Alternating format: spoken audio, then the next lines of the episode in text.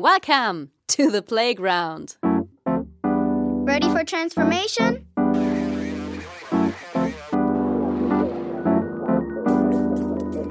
Modcast, the Masters of Transformation podcast. Who says that doesn't work? And here is your host, Ingo Stoll. Hallo und herzlich willkommen zu einer neuen Ausgabe des Modcast, dem Audiomagazin für Transformation. Ich bin Audiograf Ingo Stoll und ich freue mich, dass ihr wieder dabei seid, wenn wir heute eine ganz besondere Folge starten, nämlich ein Gespräch mit einem Überraschungsgast. Christian de Vries ist sein Name und ich wusste nur, dass er seit kurzem angefangen hat, einen Linienbus zu fahren. Warum, wieso, weshalb, was das mit Freiheit, Veränderung und Aufbruch zu tun hat, all das gilt es herauszufinden. Und falls ihr euch jemals gefragt habt, ob ihr nochmal was ganz anderes in eurem Leben machen solltet, dann wird euch diese Folge mit Sicherheit gefallen. Ich wünsche euch viel Vergnügen. Hey, bevor es losgeht, ein kurzer Dank an unseren Partner Haufe. Haufe hat über 80 Jahre Erfahrung mit Transformation und unterstützt Menschen wirksam dabei, Veränderungen in Organisationen zu meistern. Mit ihrer Geschichte und ihren integrierten Lösungen sind sie echte Masters of Transformation. Wenn du dich für Veränderungen in Organisationen interessierst, dann melde dich jetzt kostenlos im neuen New Management Portal von Haufe an. Unter newmanagement.haufe.de findest du wertvolle Impulse rund um New Work und inspirierende Geschichten über Veränderung und das Management der Zukunft. newmanagement.haufe.de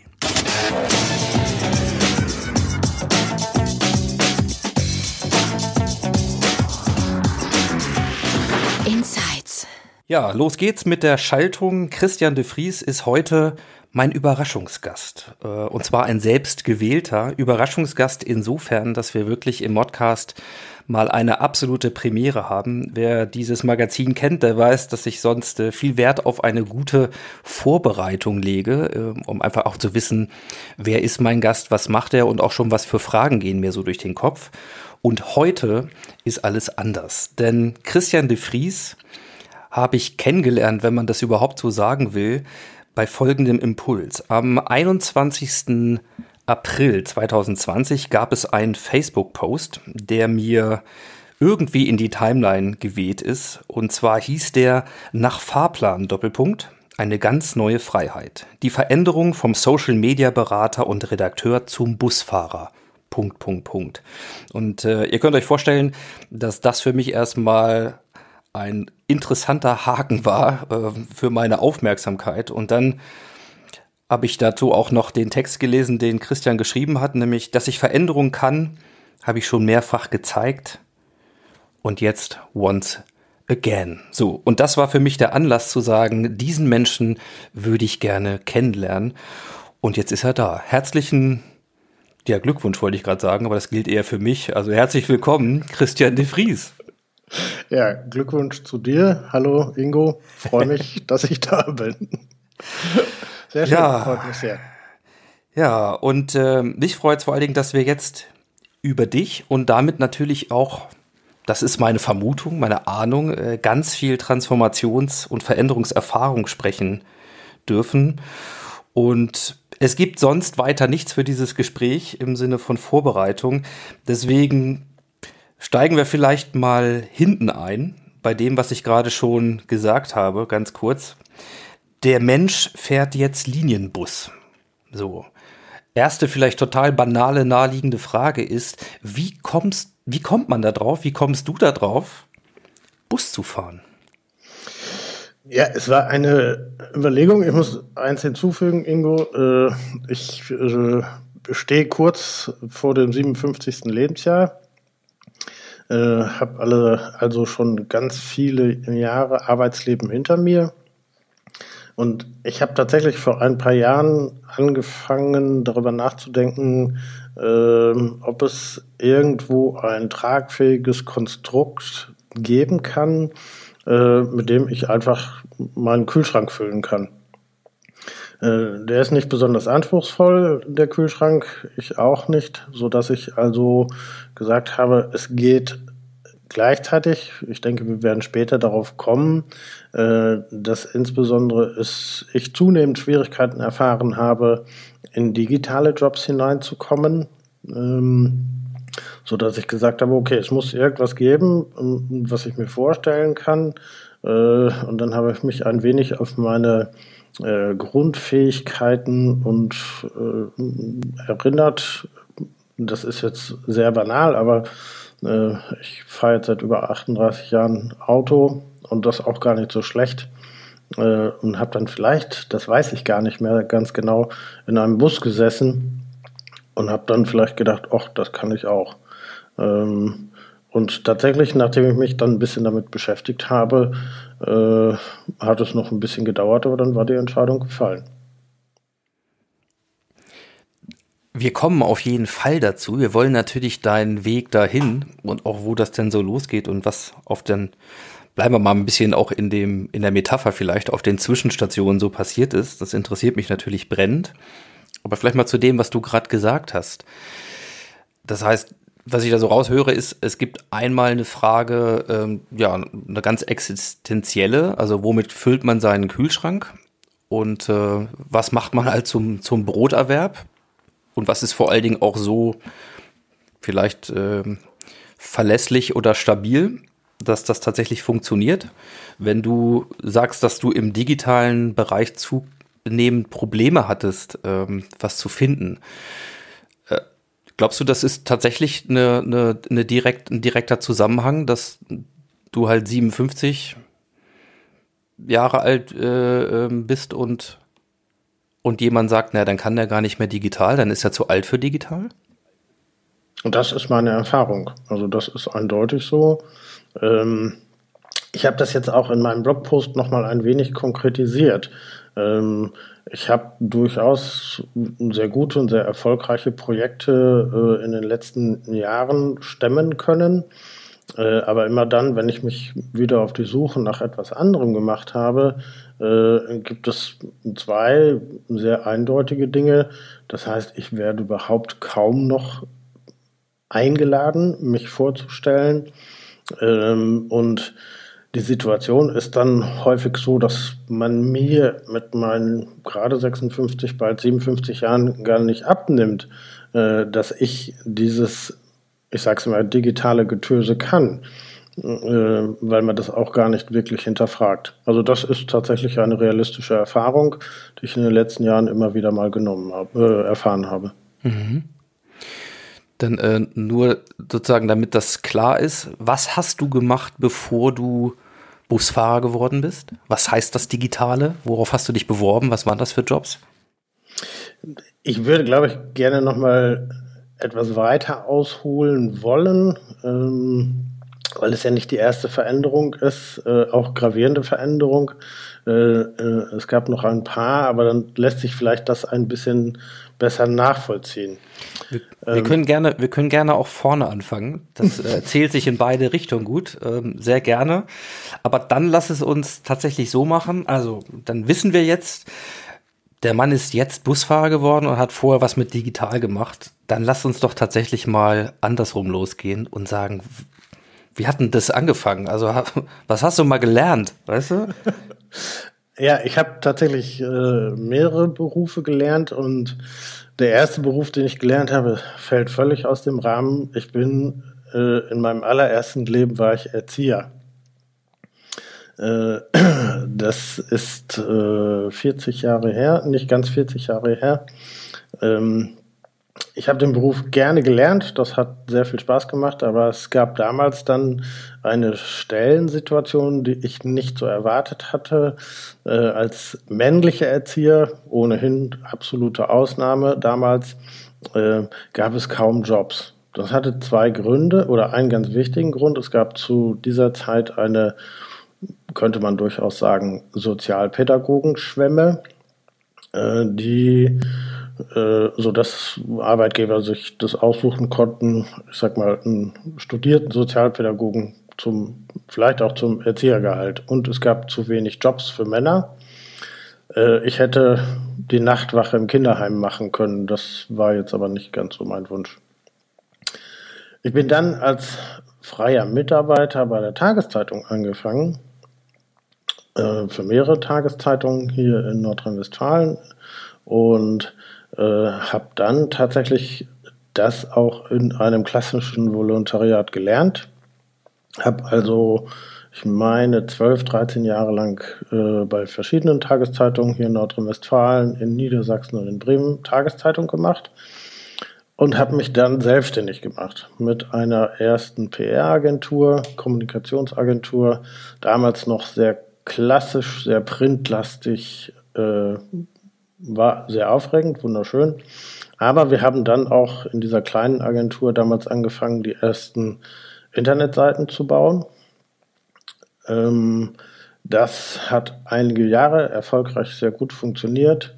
Äh, ich bin dann aus sehr privaten Gründen äh, für zwei Jahre äh, ins Ausland gegangen. Damals ist unser Sohn geboren worden. Und dann kann man tatsächlich sagen, bin ich in das äh, aufkommende Digitalgetöse hineingeraten. Das heißt, ich habe damals sehr schnell erkannt, welche Chancen äh, Twitter und Facebook bieten. Ähm, habe damals meinen ersten Blog aufgesetzt. Äh, das muss alles ja fast schon 20 Jahre her sein. Und habe dann später äh, das tatsächlich zu meinem Job gemacht. Das heißt, ich war bei der Versandapotheke Doc Morris äh, Social Media Manager und habe dort die allerersten Kanäle überhaupt aufgebaut. Ich hatte vorher schon äh, recht erfolgreich die Opernfestspiele in Heidenheim betreut und dort drei Jahre lang die Produktionen begleitet. Dann eben Versandapotheke, um dann nochmal ins Verlagswesen zurückzukehren. In, bei einer kleinen bayerischen, nordbayerischen Tageszeitung äh, habe ich die äh, Online-Redaktion aufgebaut, die ganzen Kanäle. Ähm, und habe dann zum Schluss jetzt noch äh, in einer sehr kleinen, aber sehr feinen äh, Digitalagentur in Münster gearbeitet. Äh, also sehr umfangreiche Erfahrung, äh, sehr schnell in dieses Digitale hineingewachsen, viele Projekte gemacht, äh, große Projekte gemacht äh, und irgendwann äh, dann aber auch durchaus gemerkt, dass es sehr, sehr große Altersunterschiede gibt und auch die Anforderungen haben sich in den letzten Jahren massiv verändert. So viel erstmal dazu. Ganz weit mhm. ausgeholt. Das ist ein bisschen so äh, meine Berufsgeschichte. Ja, finde ich schön, dass du deine Station mal ein bisschen aufgereiht hast. Und in der Tat, wenn ich mal so ein bisschen mitmeißel, dann komme ich da auf äh, fast zwei Hände voll, ja, sozusagen der, der Station, die du benannt, benannt hast. Ähm, also man, wenn ich, wenn ich das höre, dann ist das Digitale, auch das Digitalgetöse, wie du sagst, ja zumindestens äh, vor allen Dingen immer mit dem Hintergrund Kommunikation schon der Schwerpunkt dessen, den du in deiner beruflichen Entwicklung gemacht hast. Ja, das war also, immer, ja. Äh, wann hast du dich selbstständig gemacht mit deiner äh, PR-Kommunikationsagentur und die ersten Internetseiten gebaut? Wann war das ungefähr? Ja, das sind, müssen mehr als 25 Jahre jetzt her sein. Mhm. Also das war 96, ja, also ich kann mich sehr gut daran erinnern, dass es äh, mit einem Modem fürchterlich lange gedauert hat, äh, das, was man vorher gebaut hatte, dann über Nacht hochzuladen. Und am nächsten, es durfte auch nichts zwischendurch passieren, die Leitung durfte nicht abbrechen. Um dann am nächsten Tag dann wieder per Modem zu gucken, ob man die Seite erfolgreich gelauncht hatte.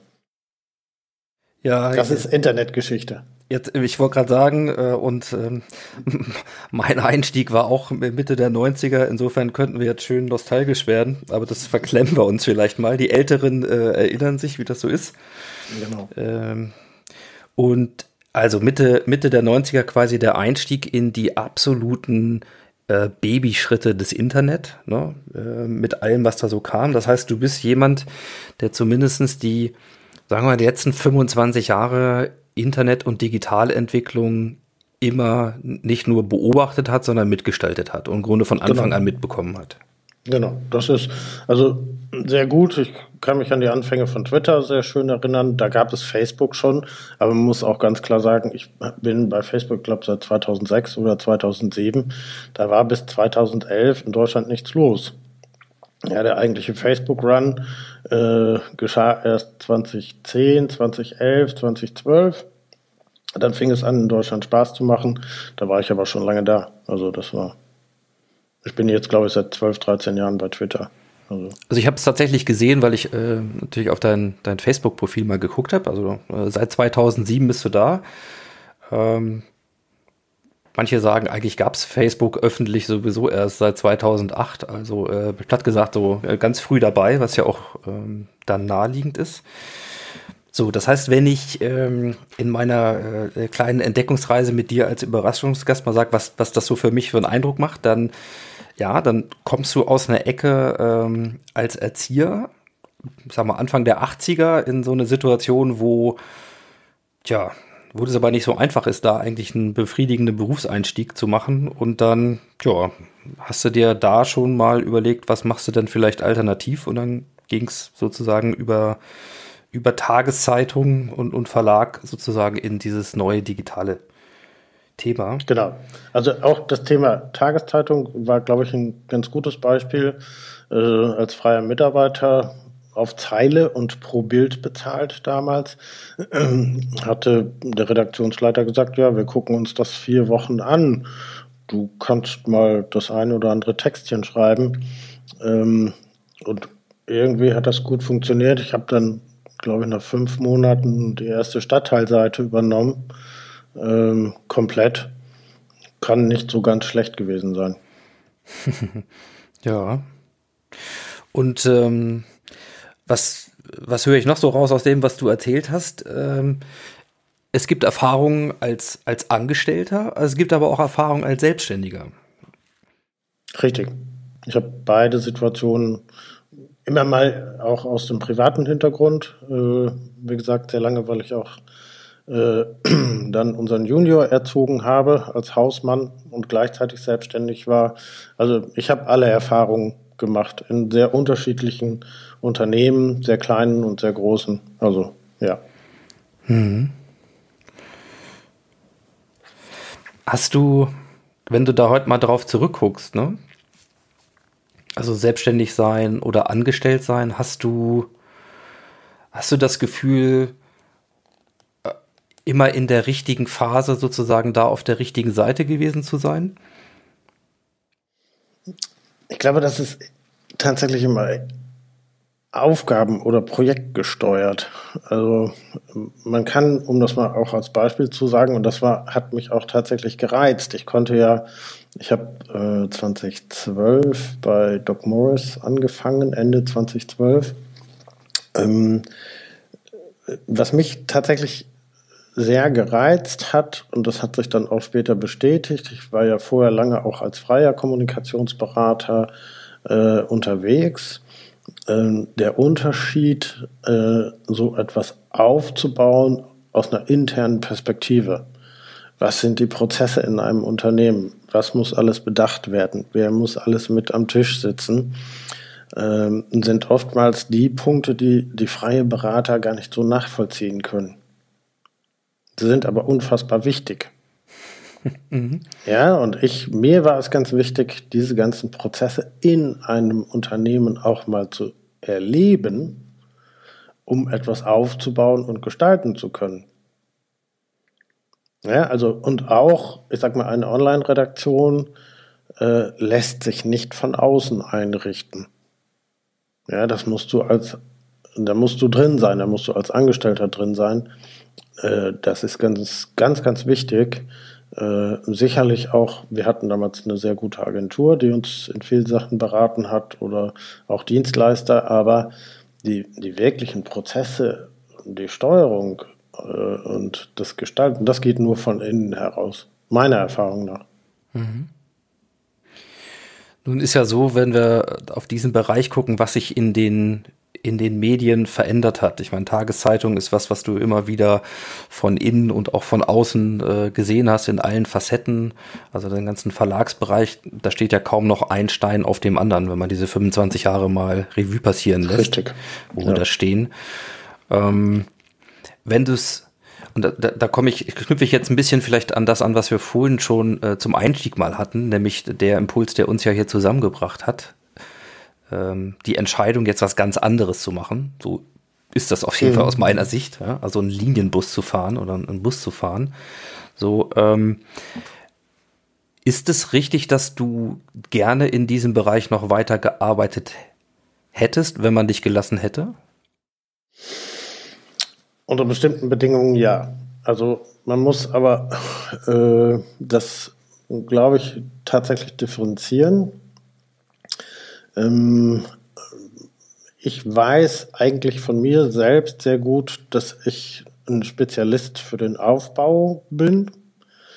Ähm, und ich weiß aber mittlerweile aus Erfahrungen heraus, die ich gemacht habe in den letzten Jahren, dass die Voraussetzungen für einen Aufbau stimmen müssen, sonst gelingt es nicht.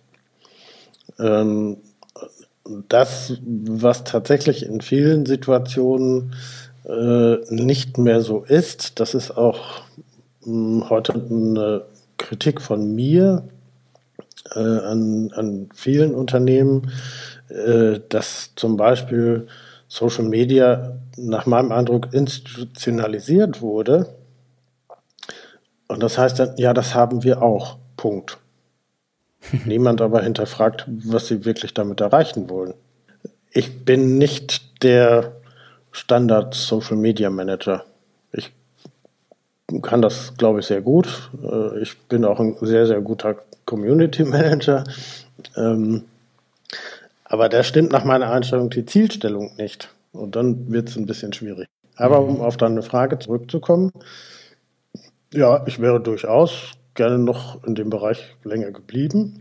Aber da passen in vielen Fällen auch die Rahmenbedingungen nicht mehr.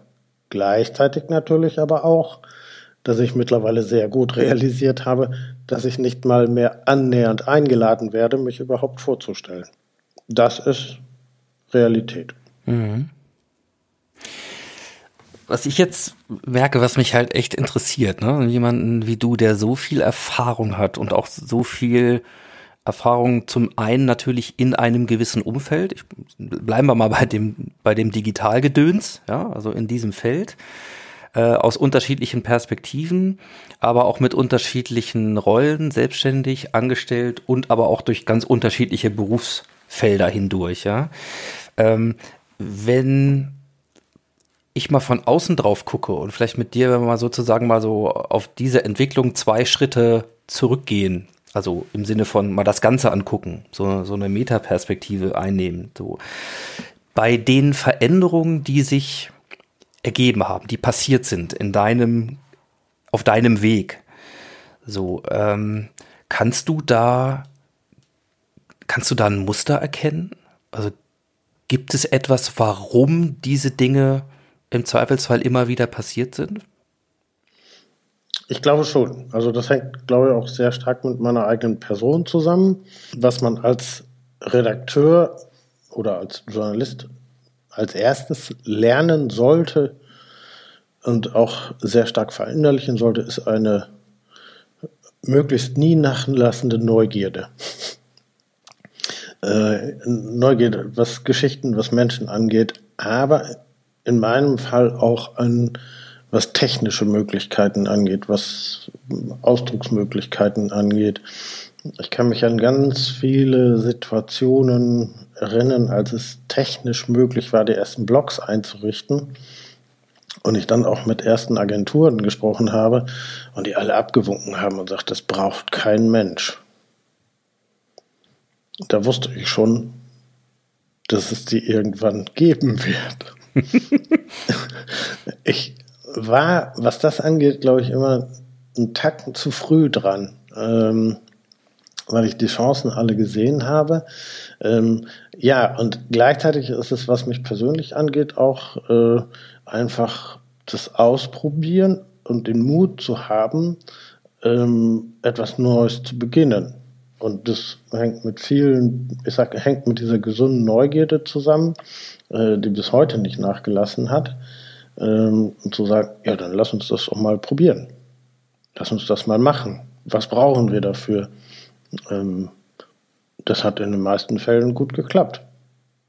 Und dann wird, da, dann wird man ja bestätigt. Dann sagt man ja, okay, ähm, wie können wir das jetzt noch einsetzen? Also es hat genau diese Situation immer wieder gegeben. Also und das ist ein Muster, der sich, glaube ich, durch mein ganzes Leben zieht, ja.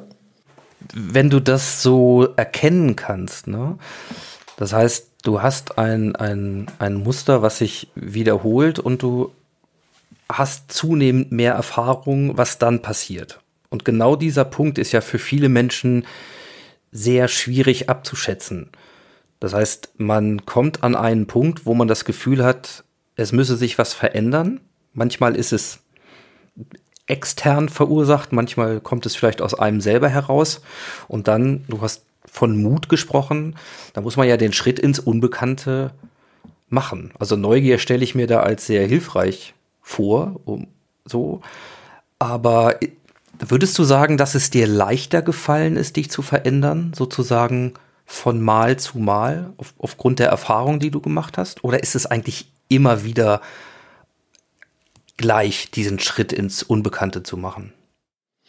Also er fällt dann irgendwann zunehmend leichter, weil man natürlich dann zurückblicken kann und sagen kann, hat in den letzten Malen auch funktioniert. Und auf der anderen Seite ist auch die Frage, was kann denn passieren? Ähm, eigentlich nichts. Also, wenn man jetzt nicht, und das, der Vorteil des leicht fortgeschrittenen Alters ist ja, dass man auch viel Erfahrungswissen zurückblicken kann.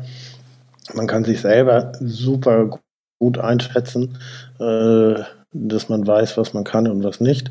Ähm, ja, natürlich, das ist leicht gefallen, mir vielleicht noch mal leichter, weil äh, sich das über viele Jahre einfach auch aufgebaut hat.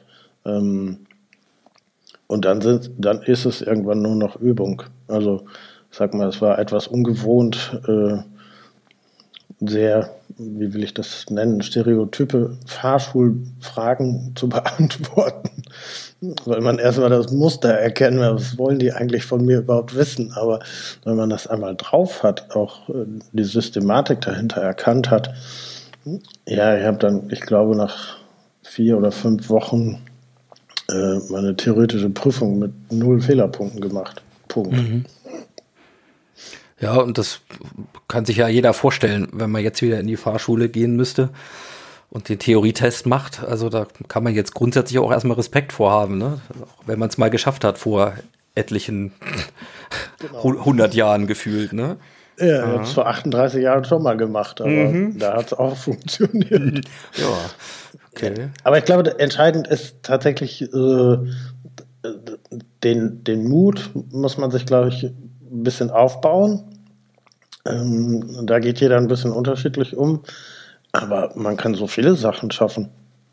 Sicher, ganz klar. Ja, du bist ja der lebende Beweis äh, dafür.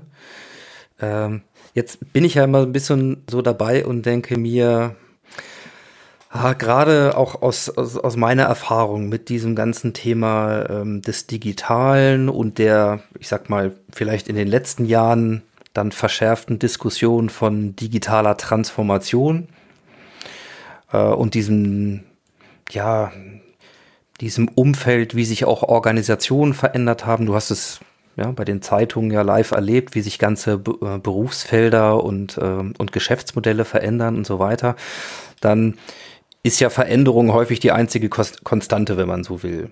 Und jetzt stelle ich mir vor, wenn ich, wenn ich jemanden wie dir dann zuhöre und so ein bisschen auch weiß, welche Stationen und Veränderungen das für dich bewirkt hat, und das sind ja durchaus gro große Schritte, ne? also in die Selbstständigkeit gehen, kann sich jeder vorstellen, das macht man nicht mal so eben und nicht so naiv und vor allen Dingen, wenn dann noch Kinder im Spiel sind und viele andere Dinge mehr.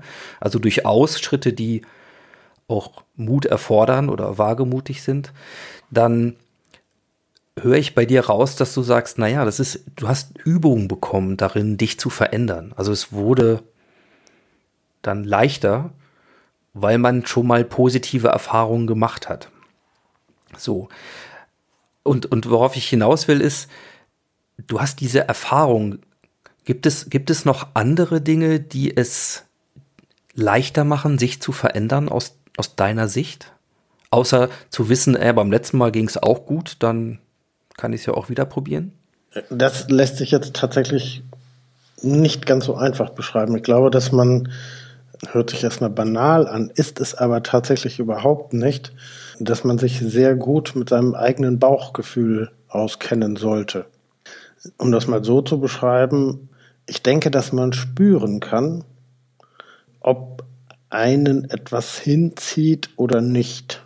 Und das sind Prozesse, die man, glaube ich, auch zeitlich gar nicht ganz so genau beschreiben kann, sondern das hängt vielleicht von einem ersten Impuls ab, äh, dass man anfängt, bestimmte Sachen zu lesen, nachzulesen, neugierig zu sein, da ist es wieder, ähm, bis hin, dass man sich tatsächlich mit seinem eigenen Bauchgefühl auseinandersetzen sollte, ob man das will oder nicht. Ich muss, glaube ich, nicht Sachen anfangen, die ich auf Dolgel komm raus nicht will. Das würde bei mir, glaube ich, auch nicht funktionieren. Mhm. Aber dieses sehr genaue Hineinhorchen und zu sagen, und sich auch vielleicht selber zu hinterfragen, kannst du dir vorstellen, Pünktchen, Pünktchen, Pünktchen. Da muss man ein bisschen ehrlich zu sich selber sein und auch sehr aufmerksam als Voraussetzung um vielleicht die eine oder andere Veränderung anzuzetteln. Ja, das finde ich gerade extrem spannend. Also wenn ich mir das so vorstelle, dass es, ich versuche das mal so vielleicht in so, einem, in so einem Prozess zu sehen oder in so Phasen, ja, die sich vielleicht wiederholen und aus denen man, wenn man sich die Zeit nimmt, äh, beispielsweise in der Rückschau mal für sich selber zu gucken, wann habe ich eigentlich entschieden, mich zu verändern und wie, wie lange hat es gedauert, bis ich eine rationale Entscheidung getroffen habe ähm, dann sagst du ja so ein bisschen, ist, erstmal ist bei der Frage, was hilft sich zu verändern, das eigene Bauchgefühl elementar, aber es ist auch häufig vielleicht das Erste, was man so als Anzeichen wahrnehmen könnte, ja, dass einen irgendwas interessiert, was anderes, was ja. Neues, dass man äh, irgendwie anfängt, sich mit etwas zu beschäftigen, was man vorher nicht gemacht hat. Und ich finde es ganz schön, dass du sagst, es ist ein Bauchgefühl. Also es scheint ja so zu sein, dass diese Dinge, wenn das so anfängt, also wenn sich sozusagen Veränderung vielleicht ankündigt, erste Vorzeichen, so zart, dass das eben überhaupt nichts Rationales hat, sondern irgendwas Emotionales. Dass es so eine Art Intuition vielleicht ist oder nur ein Gefühl. Das kann man ja auch schnell mal vielleicht übersehen, wenn der Alltag durchgetaktet ist mit Projekten und Meetings und ähnlichen Dingen. Also genau, deswegen meinte ich gerade dieses sehr genaue Hineinhorchen in das, ein, in das eigene Bauchgefühl. Ähm, das braucht auch ein bisschen Erfahrung mit sich selbst. Ähm, zu sagen, okay, A, spüre ich ja vielleicht irgendwo eine Unzufriedenheit, dann spüre ich vielleicht Interesse an etwas, was ich vorher so noch, mir noch gar nicht vorstellen konnte. Und dann ist es ein Stück weit diese Ehrlichkeit, äh, sich selbst gegenüber, zu sagen, da ist irgendetwas, da muss ich jetzt mal ein bisschen nachspüren, ähm, das ist, glaube ich, schon eine ganz wichtige Voraussetzung. Ähm, auf der anderen Seite, ähm, ja, ich gebe dir recht, das ist tatsächlich erstmal ein emotionaler Moment. Also die Rationalität kommt dann irgendwann, je weiter das Interesse oder auch das, das Begehren äh, dann deutlicher zutage tritt. Dann wird's spannend. Wie machst denn du das? Also ähm, wie, wie, wie hörst du dir selber zu? Wie, wie hörst du dich in dich hinein? Wie, wie, wie sorgst du dafür, dass solche Dinge, solche Schwingungen quasi nicht, nicht überhört werden? So. Na, ich muss jetzt noch eins hinzufügen. Ähm, ich glaube, ich weiß das aber erst seit, ähm, ich glaube, sieben oder acht Jahren. Ich habe das vorher nie gewusst. Ähm, ich bin hochsensibel. Also es gibt bei mir ein paar Bereiche, äh, weil das ganz viele unterschiedliche Ausprägungen hat, Ähm, und ich bin dann drüber gestolpert, weil mir eine Frau so, ein, so, eine, so einen Link geschickt hatte äh, und gesagt hat, du bist eindeutig hochsensibel. Und da habe ich gedacht, was für ein Quatsch. und dann habe ich das gelesen und dann fiel die Kinnlade etwas runter, weil ich gedacht habe, oha, so hat mich noch nie jemand beschrieben, weil es stimmte alles. Also ich sage mal zu 99 Prozent. Ich habe das dann aber auch erst wieder weggepackt, ähm, ähm, passte mir irgendwie nicht in den Kram und habe ganz spät angefangen, mich da mal ein bisschen zu beschäftigen. Habe dann einige Bücher dazu gelesen. Es gibt natürlich auch Internetseiten. Es gibt wunderbar viele Scharlatane in diesem Bereich. Sehr krass.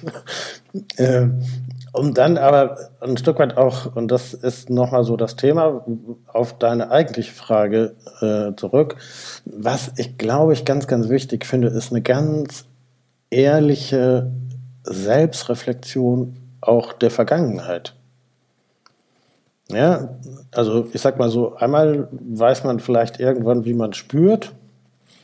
Ich weiß das heute verhältnismäßig gut oder sogar sehr gut. Äh, auf der anderen Seite ähm, habe ich mich auch mit meiner Vergangenheit immer sehr ehrlich auseinandergesetzt. Es sind ein paar Sachen auch, ich nenne es heute mal grandios gescheitert. Ähm, ich weiß auch warum. Das hat sicherlich auch damit zu tun, äh, das gebe ich auch sehr offen und sehr gerne zu. Äh, ich bin ein konstruktiv streitbarer Geist. Ich gehe tatsächlich keine Auseinandersetzung aus dem Weg. Mhm.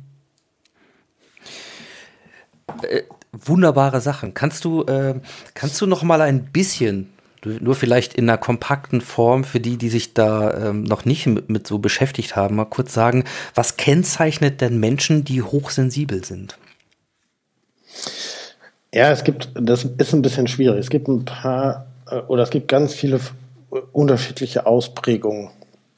Äh, das sind tatsächlich, äh, ist ein anderes Level von Sinneswahrnehmungen ähm, also ich habe bei mir ähm, zwei Sachen. Es gibt und es gibt immer positive und negative Auswirkungen. Also ich, was ich und dann kann man es manchmal auch von den Erfahrungshintergründen nicht ganz trennen. Was ich extrem gut kann, ähm, ist Strukturen aufzudröseln.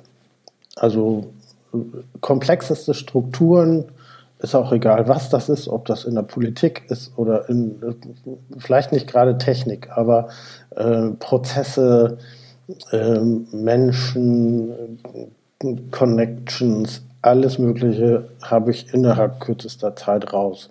Das ist jetzt meine, meine positive Eigenschaft und das hilft bei der Online-Kommunikation auch massivst. äh, es gibt dann einen banalen Hintergrund, äh, das betrifft bei mir das Hören ähm, wenn du mir richtig wehtun willst und mich richtig ärgern willst, setzt du mich in einen Raum mit 20 Menschen, die alle gleichzeitig reden, weil ich alle Stimmen, auch die am hinteren Ende des Raums, gleich laut höre. Das mhm. ergibt eine Kakophonie. Dann und, das, und das in der Zeit, wo wo Lärm eigentlich äh, die Pest des 21. Jahrhunderts ist. Das, was da früher der Gestank war im Mittelalter, ist ja heute Lärm. Genau. Also ja. ganz ja. viel und immer. Boah, das stelle ich mir tatsächlich extrem schwierig vor, also, wenn, wenn, man da nicht abschalten kann. Anderen, ja, das ist ein, und es gibt also ganz viele, manchmal ist diese Überempfindlichkeit, ich habe von Menschen gelesen, äh, was Helligkeit angeht, äh, das Hören ohnehin, das feine Hören, äh, das sind einfach, äh, wahrscheinlich sind bei uns die Synapsen äh, oder die, die Sensoren ein bisschen enger gestrickt als bei anderen. Es gibt dann noch so Ausprägungen, ähm, ich checke Situationen innerhalb von Hundertstel Sekunden, wo andere einen Tag brauchen. Ähm, ich kann mich dagegen ja auch nicht wehren. ja man muss irgendwann, äh, bei mir ist so Situation, deswegen ist es heute hilfreich, ich bewerte das gar nicht über, ich will da auch nicht irgendwie, ich finde das mittlerweile nichts Besonderes mehr. Das Einzige, wo ich ein bisschen aufpassen muss, es gibt irgendwann sogenannte Overloads. Dann muss ich mal die Decke über den Kopf ziehen. Punkt. Mhm. Ja, ja, also dann muss ich mal die Sinneseindrücke etwas reduzieren ja, und dann geht's wieder. Den, den Input-Regler ein bisschen runterdrehen, das kann man sich genau ja gut vorstellen. Kommt halt zu ja, viel an genau auf den das, Antennen. Ja. Insofern ist es aber, was das angeht, ähm, auch was meine Veränderung angeht, äh, es hat nichts damit verändert. Also ich kann heute besser mit mir umgehen, das finde ich gut. Ähm, wichtig ist, sind nochmal so diese Grundbedingungen, was die Neugierde angeht. Das werde ich, glaube ich, in meinem ganzen Leben nicht mehr runterregeln können. ähm, Hoffentlich. Hoffe ich auch, dass es immer so bleibt. Äh, und gleichzeitig auch ähm, sich mit, ich sag mal, ordentlich Praxiswissen heutzutage natürlich auch auf jede Situation einstellen zu können. Innerhalb der Kommunikation. Ich weiß, wie sie sich in allen Bereichen verändert hat. Ich habe, glaube ich, einen extrem guten Überblick über die Medienlandschaft äh, in Deutschland, auch in anderen Ländern. Weiß, was sich da verändert hat. Ich mag da gar nicht meckern. Mhm. Alles gut. Jetzt komme ich mal auf ein Paradox, ein vermeintliches äh, zurückzusprechen. Also wenn ich, wenn ich das mal so ein bisschen verdichte, was du gesagt hast, was dir geholfen hat in der, ja auch, sag mal, in der Auseinandersetzung mit dir und der Rückschau dieser vielen Transformationen, ist sensibel zu sein für diese ersten Impulse, diese, dieses Bauchgefühl, diese Dinge, die da kommen, die einen, die einen ziehen. Ähm, ja, sich seiner Neugier bewusst zu sein und, und sie auch ähm, sozusagen zu halten, trotz diverser Widrigkeiten, die du mit Sicherheit auch auf diesen Wegen äh, gehabt hast. Wird ja, ne, ist ja kein, äh, kein Ponyhof gewesen, diese ganzen Veränderungen. Das kann man, glaube ich, mal klar unterstellen, ohne jetzt zu viele Details zu kennen. Ja, ähm, dann spielen aber auch Dinge eine Rolle, wie, ja, da eben achtsam zu sein, würde man heute wahrscheinlich sagen. Du hast gesagt, ganz klar, diese Ehrlichkeit mit sich selbst, also mit den, mit dem eigenen Scheitern, aber auch mit der Frage, wer, wer bin ich und was kann ich und, und was kann ich nicht. Mhm. Und eben, ja, so einen Reflexionsprozess auch zu machen. Also im Zweifelsfall sich die Räume auch zu suchen, um diese Dinge, die da hochkommen, die Fragen, äh, auch wirklich zu bearbeiten und letztendlich auch zu verarbeiten, ja, so an den Stellen. Und wenn ich all das mal so sehe, dann denke ich mir so, da hast du wahrscheinlich neun von zehn Agendapunkten jeder Führungsveranstaltung und jedes Führungskräfteseminars äh, mit abgedeckt, die heute so stattfinden, um, weiß nicht, um resilient ja, äh, durch die Zeiten der, der digitalen Transformation und Corona zu kommen als Führungskraft, oder? Vermute ich auch. Mich haben diese Veranstaltungen nie interessiert. ja. Ganz klar. Also sicherlich äh, auch mit, mit Hinblick, ich sag mal so, auf die, die Einordnung der Veränderung. Das hat sich über viele Jahre entwickelt. Ich glaube, dass es ganz entscheidend ist, sich genau diese Zeiten zu nehmen, das sehr kritisch und auch selbstkritisch und ehrlich zu beobachten. Ähm, also wenn, wenn ich allein an das zurückdenke, ich bin, glaube ich, seit, seitdem ich 14, 15 bin, äh, ein politischer Mensch, ähm, politisch denkender Mensch. Wir haben solche Veränderungen in den letzten Jahrzehnten schon erfahren, äh, so dass ich das dann auch heute immer ein bisschen schwierig finde, wenn jemand sagt, um Gottes Willen, jetzt diese Veränderung. Die hatten wir immer. Ja, und ähm, Stichwort, ja, ja, ich sag mal, politische Situation, gesellschaftlich. Jetzt komme ich mal ein bisschen auf etwas zurück, was du zwischendurch schon gesagt hast, nämlich, du hast gesagt, um mit diesen Veränderungen umzugehen, gibt es ähm, gewisse Dinge, die du einfach hast, die sicherlich von Vorteil sind, nämlich ähm, zum Beispiel Neugier getrieben, das ist ja was Intrinsisches, mhm. ja, auf neue mhm. Dinge zuzugehen. Aber du hast auch gesagt, dass es ein Vorteil ist äh, mit zunehmendem Alter, ja, ähm, diese Veränderungen besser zu erkennen, diese Impulse und auch damit umzugehen. Jetzt kombiniere ich das mal mit ein paar Fähigkeiten, die du hast, einfach jetzt mit in der Wiege stecken, auch äh, sozusagen sich schnell auf neue Dinge einstellen zu können, ähm, auch komplexe Situationen gut zu erfassen. So, dann komme ich ja auf Folgendes, und das meine ich mit Paradox, um es nochmal klar zu sagen. Wir haben also in dir beispielhaft jemanden, der viel Erfahrung im Digitalbereich hat, der, der, der gut mit Veränderungen klarkommt, weil er einfach auch geübt ist in diesen Dingen, ähm, eine hohe Selbstreflexion hat, weil du dich mit dir auseinandergesetzt hast, also auch diese Arbeitsschritte gemacht hast, äh, immer noch neugierig ist, aber aufgrund des Alters genau dort, wo du eigentlich gebräucht würdest, nicht mal mehr zum Vorstellungsgespräch eingeladen wirst. Das heißt, diese Paradoxie, dass du auf der einen Seite aufgrund dieser Erfahrung diese Fähigkeiten hast und gleichzeitig aufgrund des Alters dann gar nicht mehr äh, berücksichtigt wirst, um solche Jobs zu machen. Das ist doch, ist doch total widersinnig. Ja, da gebe ich dir recht. Aber das ist etwas, das wir auch, glaube ich, nochmal auf unterschiedlichen Ebenen etwas differenzieren müssen. Auf einer sehr allgemeinen Ebene muss man auch sich klar haben, die meisten Menschen möchten keine Veränderung. Punkt. Ja, das sind insbesondere, ich habe das ja auch in vielen Unternehmen erlebt, äh, sehr häufig auch mit Menschen in meiner Generation, die mir ganz offen gesagt haben, ich nicht mehr. Ich nicht mehr. Ich habe, und die können dir das dann genau ausrechnen, wie lange sie noch bis zur Rente brauchen. Ähm, ich möchte mich nicht mehr verändern. Das ist so die eine Ebene, äh, was das angeht. Und die andere ist ähm, tatsächlich das, das, was insbesondere digitale Kommunikation angeht, sich ein paar Dinge nach meinem Verständnis sehr unglücklich verselbstständigt haben. Und das ist so ein bisschen auch so ein deutscher Weg.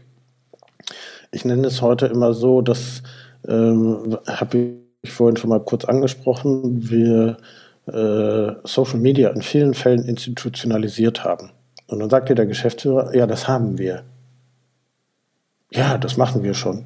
Ja, das läuft aber er sich nicht annähernd inhaltlich damit auseinandersetzt, ob es erfolgreich ist.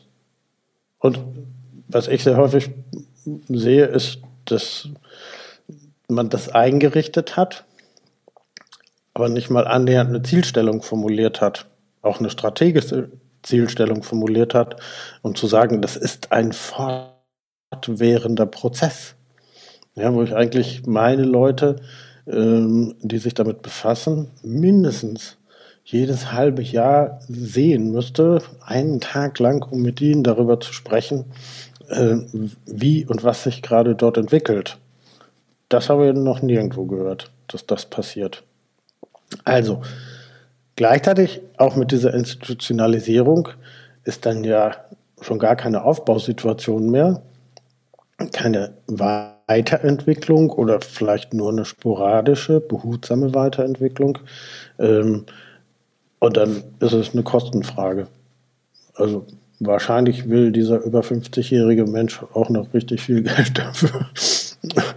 ähm, ja, das wollen wir nicht. Also, und dann stellt man jemanden ein mit, weiß ich nicht, 25, 28 Jahren, der ja auch, nochmal so, so ein Stichwort, Digital Native, ähm, die können das auch. Die sind damit groß geworden. Ich bin da ein bisschen krass. Ich sag, nö, die können es nicht. Was können sie denn nicht? Ich habe meinen Blogpost, ich weiß nicht, ob du es gesehen hast. Ich, nee, vielleicht hast du es nicht gesehen. Ich habe den gestern nochmal ähm, auch ähm, nochmal erneuert. ähm, ja, das sind alles ja laufende Prozesse. Also was Ihnen tatsächlich fehlt, ist die Übersicht aller Kommunikationsinstrumente, die Wirkmächtigkeit der einzelnen ähm, Instrumente und was ich sehr häufig auch vorstelle, dass sie natürlich ein völlig anderes Zeitgefühl haben. Also ich kann auf ein Projekt gucken und kann ziemlich genau sagen, wie lange das dauern wird, bis das steht. Ähm, ich weiß aber auch, wie lange es dauern kann, bis es greift. Und ich glaube, jemand, der, und das ist gar kein Vorwurf, weil ich glaube, das, das geht gar nicht, ähm, hätte ich wahrscheinlich in dem Alter auch nicht gekonnt, äh, ist ähm, jemand, äh, ich sag mal, mit viel Erfahrung zu sagen, okay, das, bis das mal richtig greift, braucht das vielleicht 20 Jahre, äh, zwei Jahre. anderes Zeitverständnis. Ja, und gleichzeitig auch sind so Vorlieben, also ich habe das durchaus erlebt, dass äh, gerade junge Menschen gesagt haben, ich, wie bitte, ich muss ein Facebook-Profil mit meinem eigenen Namen einrichten? Das mache ich nicht. und Twitter möchte ich auch nicht machen, das verstehe ich nicht. Dann kannst du keine Kommunikation machen. Mhm. Das geht nicht. Ja, du musst also ganz, ganz, ganz viele Facetten innerhalb der Kommunikation. Und ähm, ich, das kommt vielleicht nicht, das hängt jetzt vom Unternehmen, vom Projekt ab, ähm, aber man muss dann auch noch in analoger Kommunikation manchmal denken. Das ist Thema Visualisierung. Ja, wo tauchen wir auf? Mit wem müssen wir reden? Also ich habe dann zu jedem Projekt ungefähr 184,3 Fragen. Ähm, naja, also ich sag mal, das sind so, so unterschiedliche Facetten, was dieses Paradoxon angeht. Und das müssen ja die einzelnen Leute für sich entscheiden. Wollen wir jemanden, der richtig dran geht? Das ist aber auch anstrengend dann. Ja, und dann noch mit einem, der auch alles noch ausdiskutiert. Boah, dann wird es richtig anstrengend. Das äh, muss man wollen. Ja, und das will genau. nicht jeder. Ich glaube, das können wir äh, aus der Erfahrung mal einfach so generell so stehen lassen. Ähm, ist auch in Ordnung. Ich, man muss ja jeder für sich entscheiden, ob er das will genau. oder nicht. Ne? Und das andere, ja, deswegen, ich glaube, wir müssen, das ist mir in den letzten Tagen nochmal sehr deutlich geworden, ähm, weil ich bin Jahrgang 63. Die 63er und die 64er waren, was die Geburten angeht, die stärksten in Deutschland. Es nie wieder so viele Geburten ge gegeben. Das heißt, wir Babyboomer, das ist unser wunderbarer äh, Generationenname, sind genau jetzt in diesem Prozess, dass wir, die sind ja alle so alt wie ich, 56, 57, 55. Ähm, die wollen, die Frage ist jetzt, entscheidet sich das auch? A, sind wir unfassbar viele? Was machen wir denn noch jetzt? Entweder ziehen wir es bis zum Ende durch, wir geben auf oder wir machen was ganz Neues. Jawohl. Finde ich, äh, finde ich, finde ich, nee, finde ich es nochmal ganz wichtig, das äh, einzuordnen, dass das wirklich eine, eine Generationenfrage ist, mit, ja mal ein bisschen vereinfacht gesagt, diesen drei Optionen. Ne? Boah, irgendwie sehen, dass man noch durchkommt, mhm. die Rente da hinten, ich muss noch, wie, ne? wie lange musst du noch? So, mhm. und dann kann man es irgendwie schon beantworten und zählt runter. Oder mhm. startet man dann bitte jetzt mit Mitte 50 nochmal was Neues? weil man ja schon gelernt hat, dass das anstrengend ist, was Neues zu machen. Egal, ob es jetzt die Theorieprüfung ist und man schon mal eine hatte vor 38 Jahren, aber jedes Neue, was man anfängt, vor allen Dingen je weiter es weg ist von dem, was man vielleicht die letzten 20, 30 Jahre gemacht hat, kostet Energie. Mhm. E ehrliche Frage. Habe ich die noch? Und was ist die Antwort auf das Warum? Mhm. Ähm, ja, oder mache ich, mache ich gar nichts mehr? Ja? schalte ich schon komplett ab. Äh, da ist ja da ein unglaubliches Spektrum und natürlich zu mal zu überlegen, also die Babyboomer-Generation, der ist ja versprochen worden zu sagen, ja okay, ihr müsst das jetzt alles aufbauen und machen und ihr seid auch kampferprobt, weil ihr immer so viele wart, musstet ihr euch immer durchsetzen. Du hast das ganz am Anfang gesagt als Erzieher, es gab halt ganz viele davon. Mhm. Es gab immer ganz viele von euch an, in, mhm. in, jedem Bereich. So, ähm, kann sich ein Digital Native äh, gar nicht mehr vorstellen. Jemand, äh, ne, die haben die, genau das Gegenteil heute. So, ähm, gibt halt ganz wenige davon. So, äh, du hast das ja du, für dich beantwortet jetzt, weil ich meine, das, was uns zusammengeführt hat, ist ein, ein Post, also quasi ein, ein, ein öffentlich machen, ein Teilen mal von Dingen, für die du dich entschieden hast. So. Ähm, welcher von den drei oder welche von den drei Türen ist denn deine? Also offensichtlich, also aufgeben war noch nie meins. Also mich jetzt in irgendwas ergeben, das kann ich gar nicht zu Ende denken. Ähm, so, mir ist eins, glaube ich, sehr klar, ähm, dass die Veränderung noch lange nicht aufhört. Das heißt, wir sind in einem permanenten, wir sind in einem stetigen Veränderungsprozess. Und die Frage ist, glaube ich, für mich eher ähm, nicht die, suche ich mir jetzt irgendwo noch ein ruhiges Plätzchen. Das kann man jetzt denken, weil man jetzt sagen kann, ja, jetzt fährt er nur noch Bus.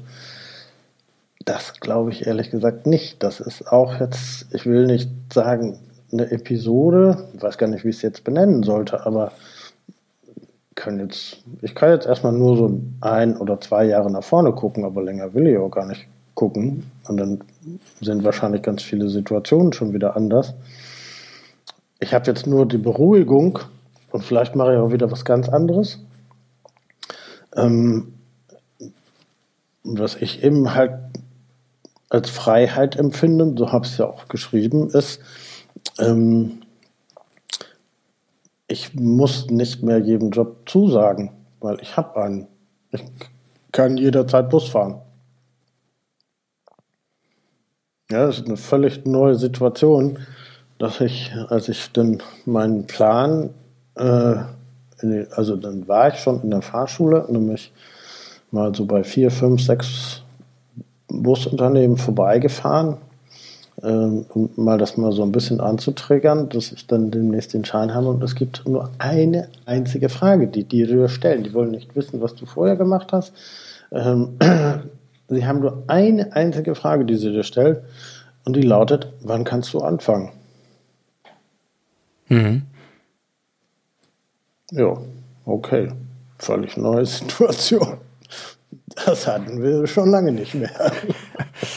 Ja, es ist ja. das Gegenteil von dem, was du in den anderen äh, Bewerbungssituationen erlebt hast. Also niemand fragt, wie alt du bist, ne? sondern letztendlich ist, ja, du signalisierst, du hast äh, Klasse D ähm, und dann fragen sie dich nur noch, wann kannst du anfangen? Fertig. Also, ich habe insofern jetzt für mich sowas wie äh, ähm, eine zusätzliche Versicherung eingebaut. Ähm, und wenn alles nicht passt, fahre ich Bus. Ja. So. Du hast gerade schon ein, ein Wort äh, benannt. Genau da würde ich noch mal gerne ein bisschen äh, einsteigen. Du hast gesagt, das ist eine Versicherung für dich. Ne? Da steckt ja das Thema Sicherheit drin. Das heißt, ähm, als ich ja. als ich das gelesen habe, erstmal so die ersten Zeilen äh, in dem auch in deinem Blogpost sozusagen in der ursprünglichen Variante und so, da, da habe ich natürlich so ein inneres Bild gehabt, ne? so eine Fantasie, dass ich irgendwie denke, also allen irgendwie im Mobilitätsbereich haben wir jetzt jahrelang erklärt und an vielen anderen Stellen auch, dass die eigentlich alle digital werden müssen, wenn sie überhaupt noch eine berufliche Zukunft haben sollen. Jetzt geht da einer vermeintlich genau gegen den Mainstream in die andere Richtung.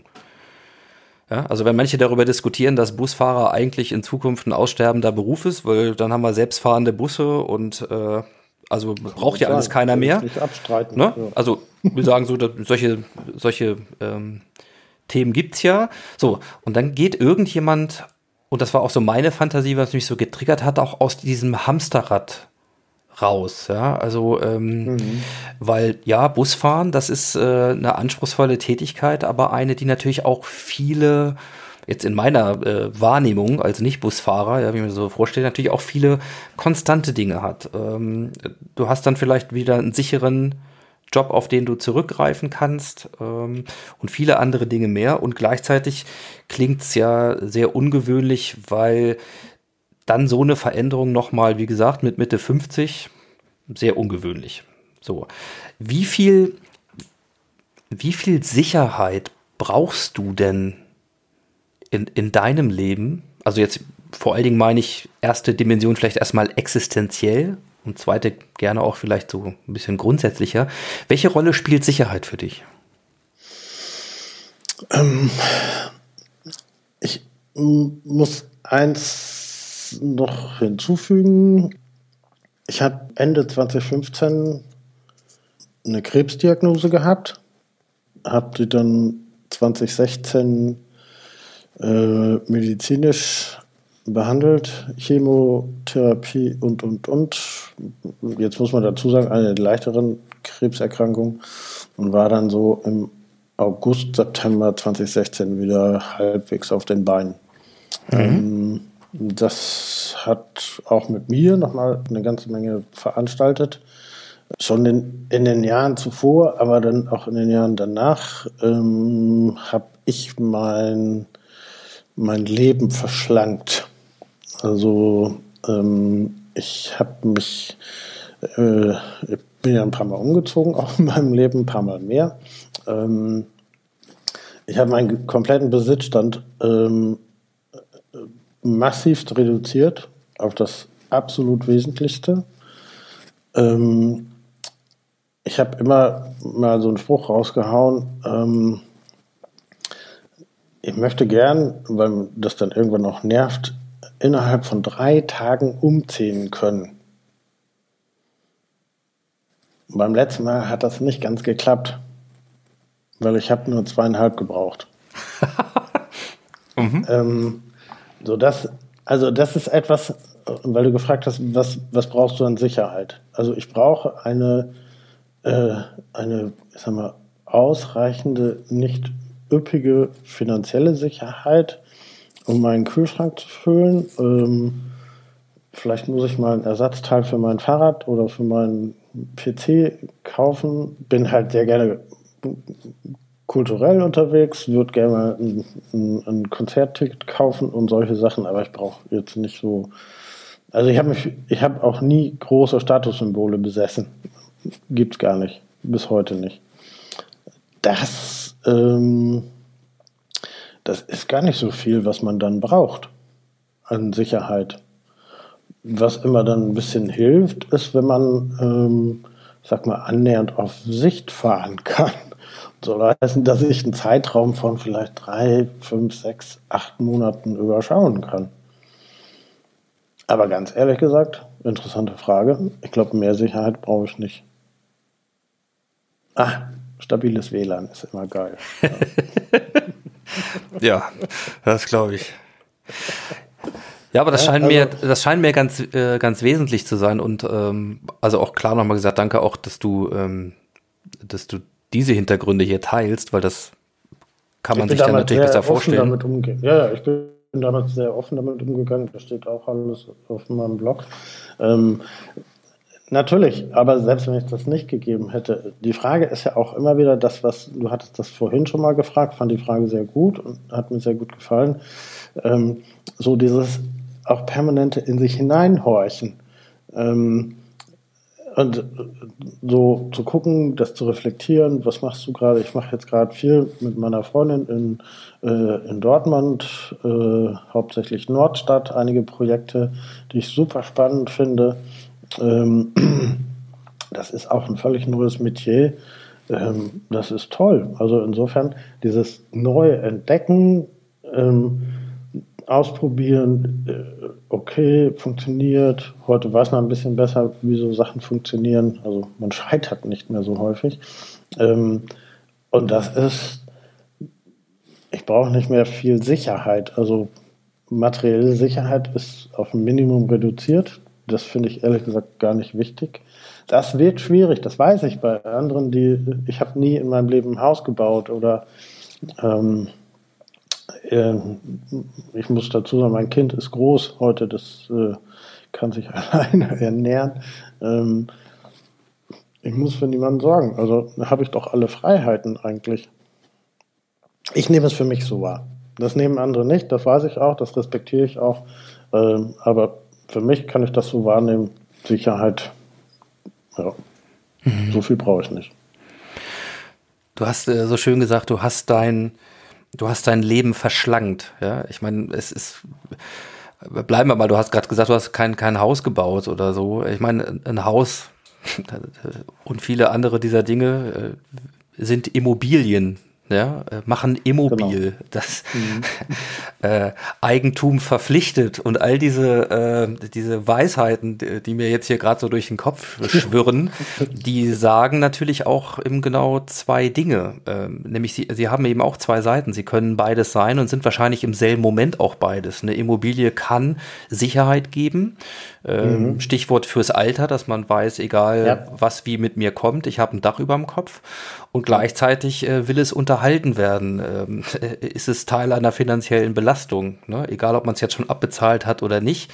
Äh, es kann auch eben genauso ein starker Treiber äh, im Hamsterrad sein, ja? der mich einfach denken lässt, oh, ich würde ja vielleicht gerne mal was anderes machen, Punkt, Punkt, Punkt, aber ich kann ja nicht, weil und so, dann gucke ich auf den Fixkostenblock und was alles gemacht werden muss äh, und so weiter. Wir wollen das tatsächlich äh, nicht bewerten. Das finde ich auch eine der ganz klugen Erkenntnisse vielleicht mit zunehmendem Alter, wenn ich mir das so mit Mitte 40 äh, hier auch mal zugestehen darf, dann dass das Thema der Bewertung immer schon ein fataler Einstieg ist, ja, weil das ist ähm, Genau. Mag doch jemand anders machen, wie er möchte. Er wird seine guten Gründe dafür haben. Und äh, letztendlich kann man eh nur für sich und sein eigenes Leben Verantwortung übernehmen, schätze ich. Dieses Thema weniger Gewicht leichter zu sein, äh, mehr Freiheit zu haben, das gibt ja deiner Entscheidung nochmal eine ganz andere Perspektive. Mag ja auch der ein oder andere gedacht haben, oh Gott, der Arme, jetzt, jetzt muss er schon Bus fahren, um seinen Lebensunterhalt zu finanzieren. Und du sprichst von Freiheit. Hm?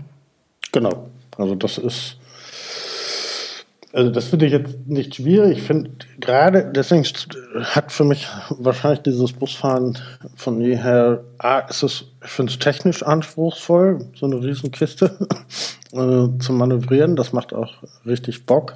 Ähm, für mich, was für mich immer wichtig ist, äh, ich muss einen Sinn dahinter sehen. Ähm, äh, auf Sinnlosigkeit reagiere ich ganz merkwürdig.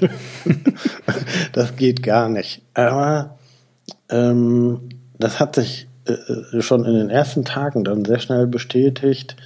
Ähm, wie gesagt, politischer Mensch, politisch denkender Mensch. Ähm, wenn ich die Menschen sehe, die ich im Bus befördere, dann mache ich einen super sinnvollen Job.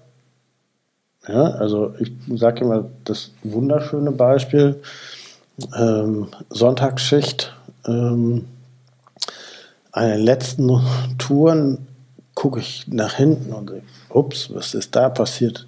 Der halbe Bus voll. Ja, auf einem Weg ins Industriegebiet. Da sind die ganzen Jungs, die in die Nachtschicht gehen. Mhm. Ja, die um 22 Uhr anfangen zu arbeiten. Ja, ganz viele Nationalitäten lachen, damals noch nicht Corona, ähm, äh, treffen sich dort, bestimmt, weiß ich nicht, 10, 15, 20. Ja, und ich fahre die sonntags abends zur Arbeit. Das ist ein geiles Gefühl. Ja, das ein Sinn. Das ist sinnvoll. Ähm, und alle anderen, die, die mitfahren, also bis hin zu älteren Mitbürgerinnen und Mitbürgern, ähm, mit teilweise ähm, migrantischen Familien, äh, natürlich jetzt gerade gar nicht mehr, aber natürlich immer ganz, ganz viele Schülerinnen und Schüler. Ähm, und dann, also mir reicht oftmals ein einziger Mensch hinten im Bus und dann ist das alles, was ich da tue, sinnvoll. Ja, finde ich, finde ich wunderbar. Vor allen Dingen, weil es nochmal eine Sache klar macht. Es ist für jeden die Aufgabe, selber den eigenen Sinn und oder eine Tätigkeit, die einen erfüllt, so möchte ich das mal nennen. So klingt das ja ein bisschen für mich, wenn du das mhm. so erzählst, die einen irgendwas gibt, wo man das Gefühl hat, ja, es ist, es ist wichtig, dass ich das tue, ähm, halt zu finden und welches Feld das ist, wie viel Sterne man da auf der, äh, auf der Schulterklappe trägt, was auch immer. Viele dieser Dinge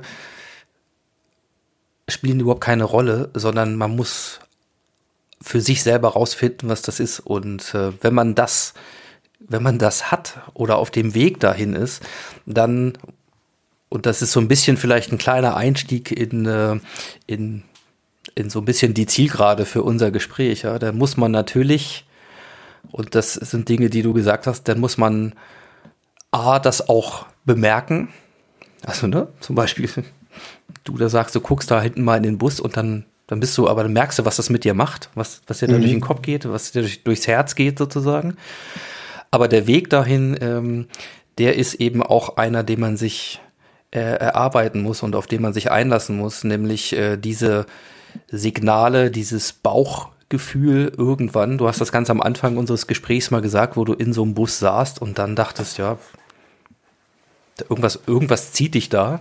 Ja, diese Dinge nicht zu übersehen und dann natürlich auf dem Weg diese, diese, dieses Interesse auch auszuleben und dann natürlich auch irgendwann die Entscheidung zu treffen, also tatsächlich dann, dann hinzugehen oder den Busführerschein zu machen, was immer das ist, sind ja nur stellvertretend für viele andere Möglichkeiten da draußen. Äh, das klingt für mich alles ziemlich rund, wenn ich das mal so sagen darf.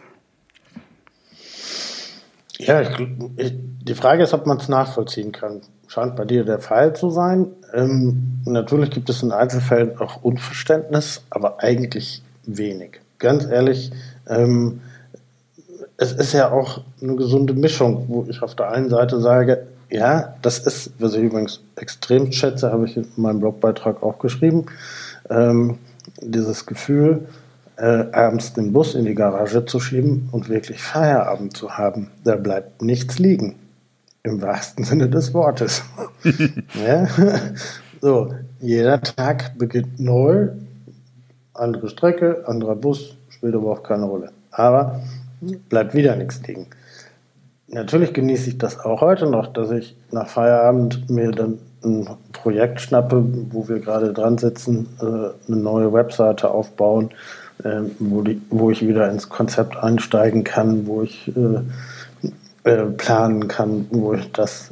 Ähm, die Frage ist, das, was du vorher gefragt hast, ist die der Grundsicherheit. Ja, es gibt am Ende des Monats genügend Geld, meinen Kühlschrank zu füllen. Und dann muss ich das gestalten. Dafür bin ich selber aufgefordert.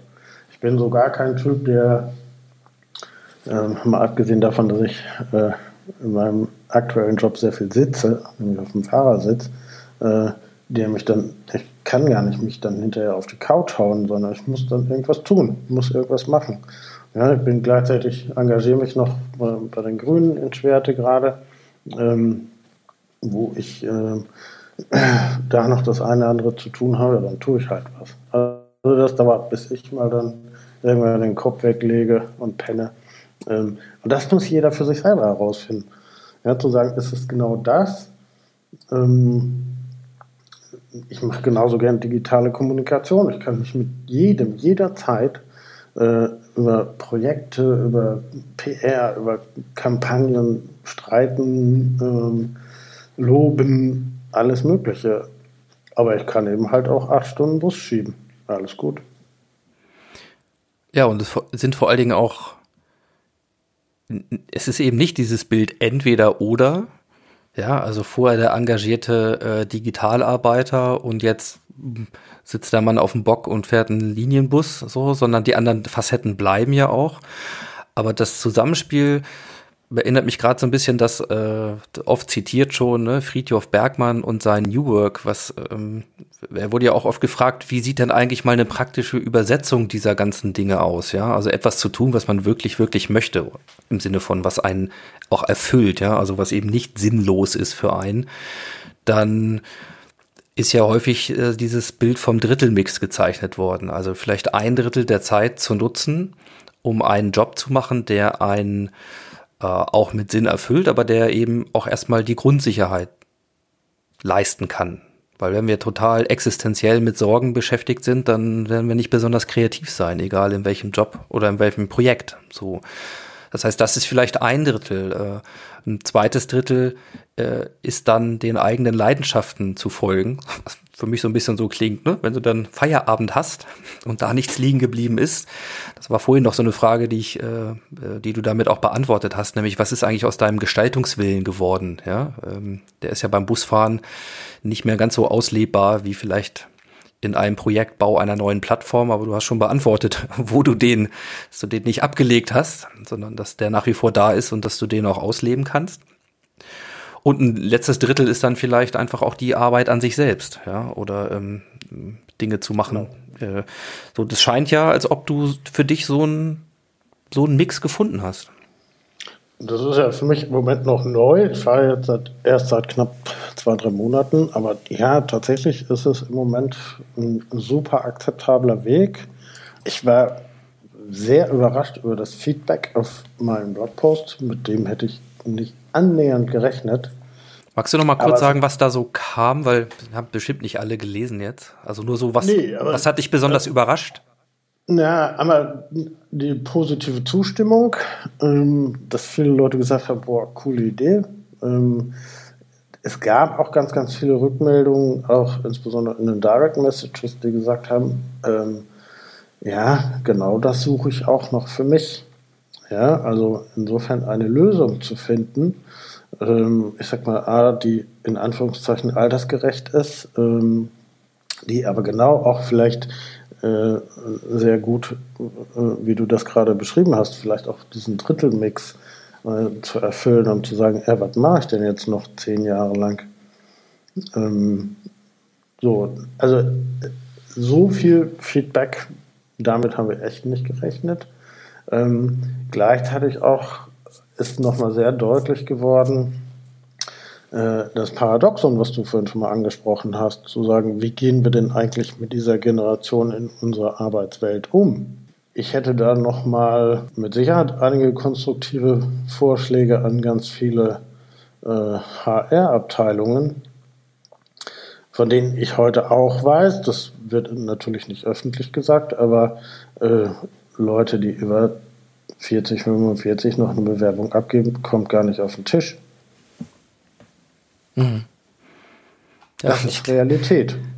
Ja, wenn man jetzt hier mal ein bisschen zugehört hat äh, in unserem Gespräch, dann ist, glaube ich, auch deutlich geworden, zumindest welches Potenzial man dann vielleicht auch gar nicht erst für sich mal evaluieren kann. Aber ja. ja. also eine Firma, die, ich sag mal, sich nicht tatsächlich ich hatte vor Jahren nochmal das Glück, dass ich mit einer Demografie-Expertin für eine Zeit lang zusammenarbeiten konnte.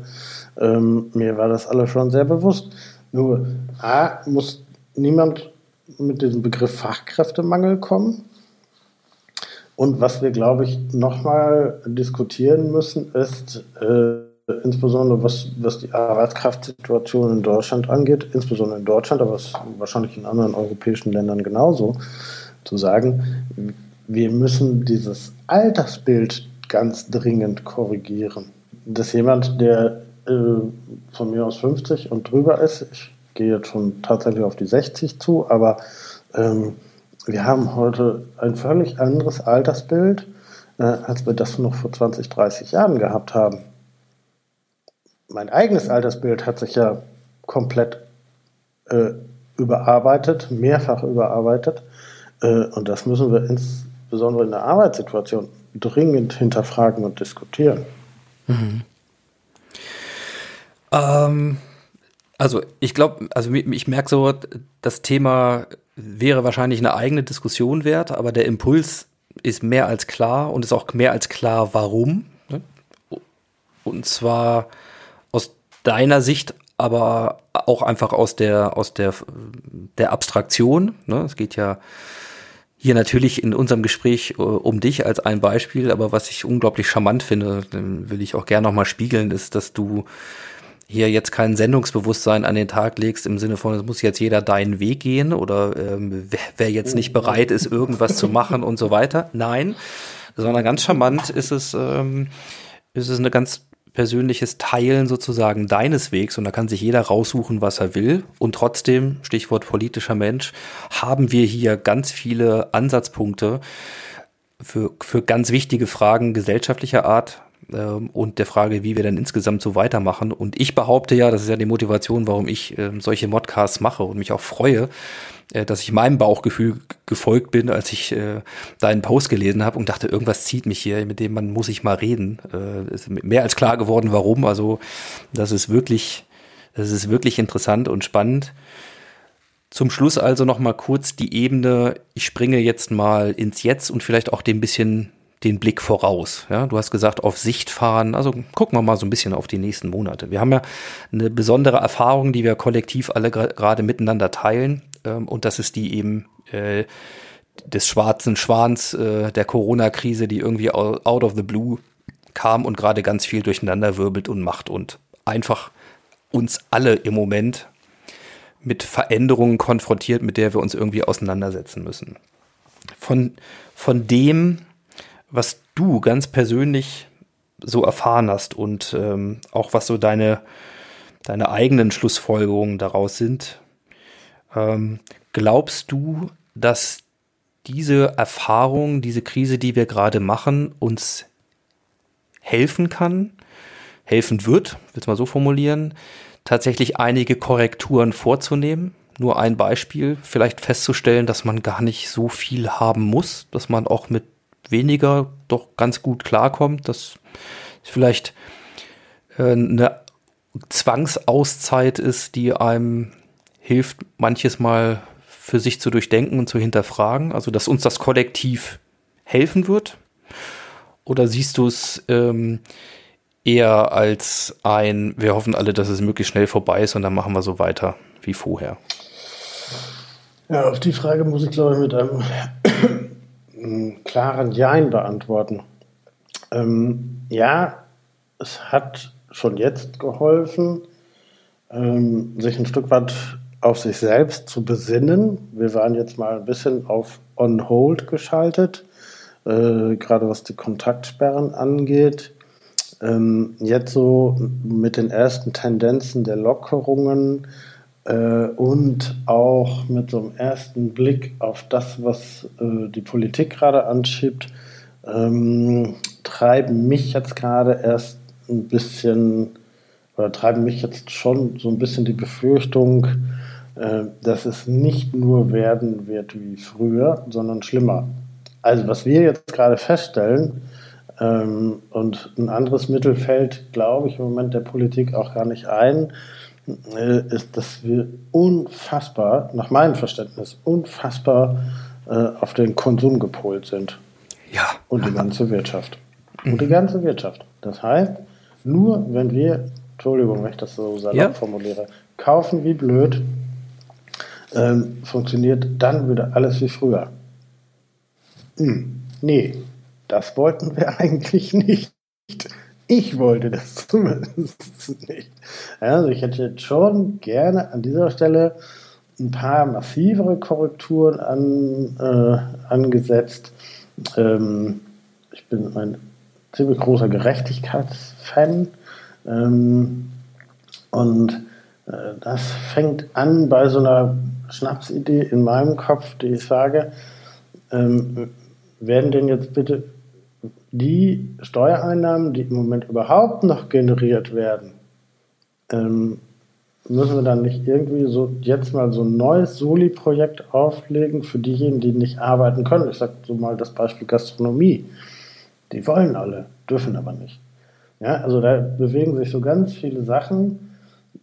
Wir merken einfach, dass dieser gesamte Wirtschaft ausschließlich ausschließlich konsumorientiert ist. Ja. Wir schaffen das heute nicht, das komplett zu Ende zu diskutieren. nein, nein. Mir fallen aber wirklich 12 Millionen Sachen dazu ein.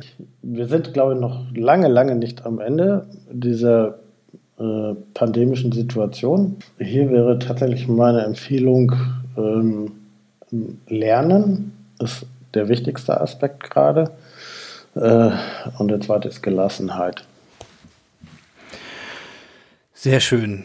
Ich lasse das so stehen, einfach weil ich weiß, dass die Menschen, die den Modcast hören, erstens äh, sehr wohl sich ihre eigenen Gedanken machen zu dem, ähm, was wir beide hier mal diskutiert haben. Also quasi ganz viele Leute, die eigentlich mit uns äh, im Raum sitzen äh, und das hören und ähm, auch reflektieren das wird ein Impuls sein, zu dem jeder auch seine Meinung hat und jeder natürlich auch aufgefordert ist, dann äh, selber letzten Endes eine Haltung dazu zu formulieren und, und, und dann auch konsequent damit umzugeben. Insofern, wir sind mitten in dem Prozess. Äh, wir werden das sehen, aber den, den Impuls zu deiner Sichtweise kann ich persönlich sehr gut teilen und würde sagen, ja, äh, es ist eine Riesenchance. Die können wir auch verpassen. Wir können sie aber auch nutzen einfach mal zu sehen, was im Moment so gerade passiert und dazu auch letzten Endes Stellung zu beziehen, ob mir das gefällt oder ob mir das nicht gefällt. Und wenn ich eben gerade sehe, dass die, was weiß ich, nur ein Beispiel, ähm, die Autolobby dann eben ähm, nach Abwrackprämie 2.0 schreit ähm, und auch ganz öffentlich bekundet, dass das ein enormes Problem ist, dass im Moment gar keiner Bock hat, Autos zu kaufen und, und dass wir das dringend ändern müssen. Und dann sollen wir vielleicht auch wieder Diesel kaufen und andere. Also dieses, ja, scheiße, wenn wir jetzt aufhören zu konsumieren, wie blöd, du hast es so gesagt, dann hat dieses System ein echtes Problem.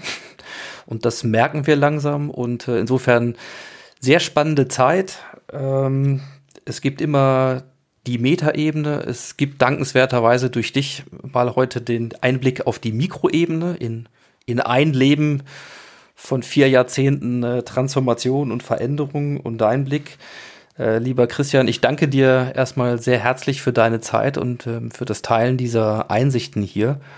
Und für die Menschen, die gerne zum Beispiel diesen Blogpost mal lesen möchten oder mit dir in Verbindung treten, ein bisschen daran bleiben, was du so machst. Mal angenommen, du hast daran Interesse, weil du unterhältst noch einen Blog. Also denke ich, hast du eine Gesprächseinladung ja immer offen. Ähm, wo findet man dich? Wo, wo würdest du die Leute gerne hinschicken? Mm, super, super gerne natürlich äh, auf meinen Hauskanal bei Twitter. Ähm, das, den findet man unter PRCDV. Ist ganz einfach. Christian de Vries ist mein Name. Unter dem mm, bin ich auch bei Facebook zu finden und Christian de Vries www.blog.de äh, ist auch heute die äh, äh, Webadresse, unter der man meinen Blog finden kann. Ähm, sonst auch gerne noch auf jedem anderen Kanal. Ich glaube, es gibt keinen, wo ich nicht bin. Ähm, herzliche Einladung.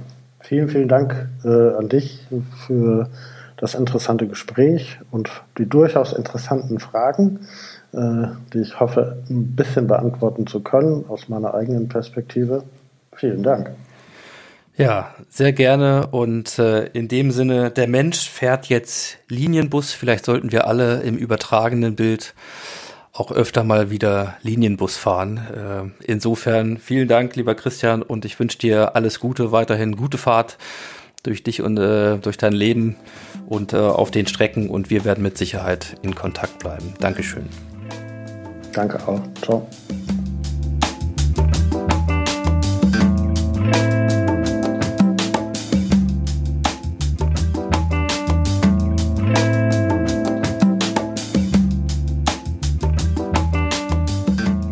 Ja, das war sie, die Ausgabe 114 des Modcast. Ich sage wie immer vielen Dank fürs Zuhören und für eure Zeit natürlich. Und wenn ihr das nächste Mal in einem Linienbus sitzt, auch wenn ihr vielleicht ganz alleine seid, dann denkt doch mal an das, was das vielleicht an Sinn und Freunde und Erfüllung für denjenigen bereiten kann, der vorne links am Steuer sitzt.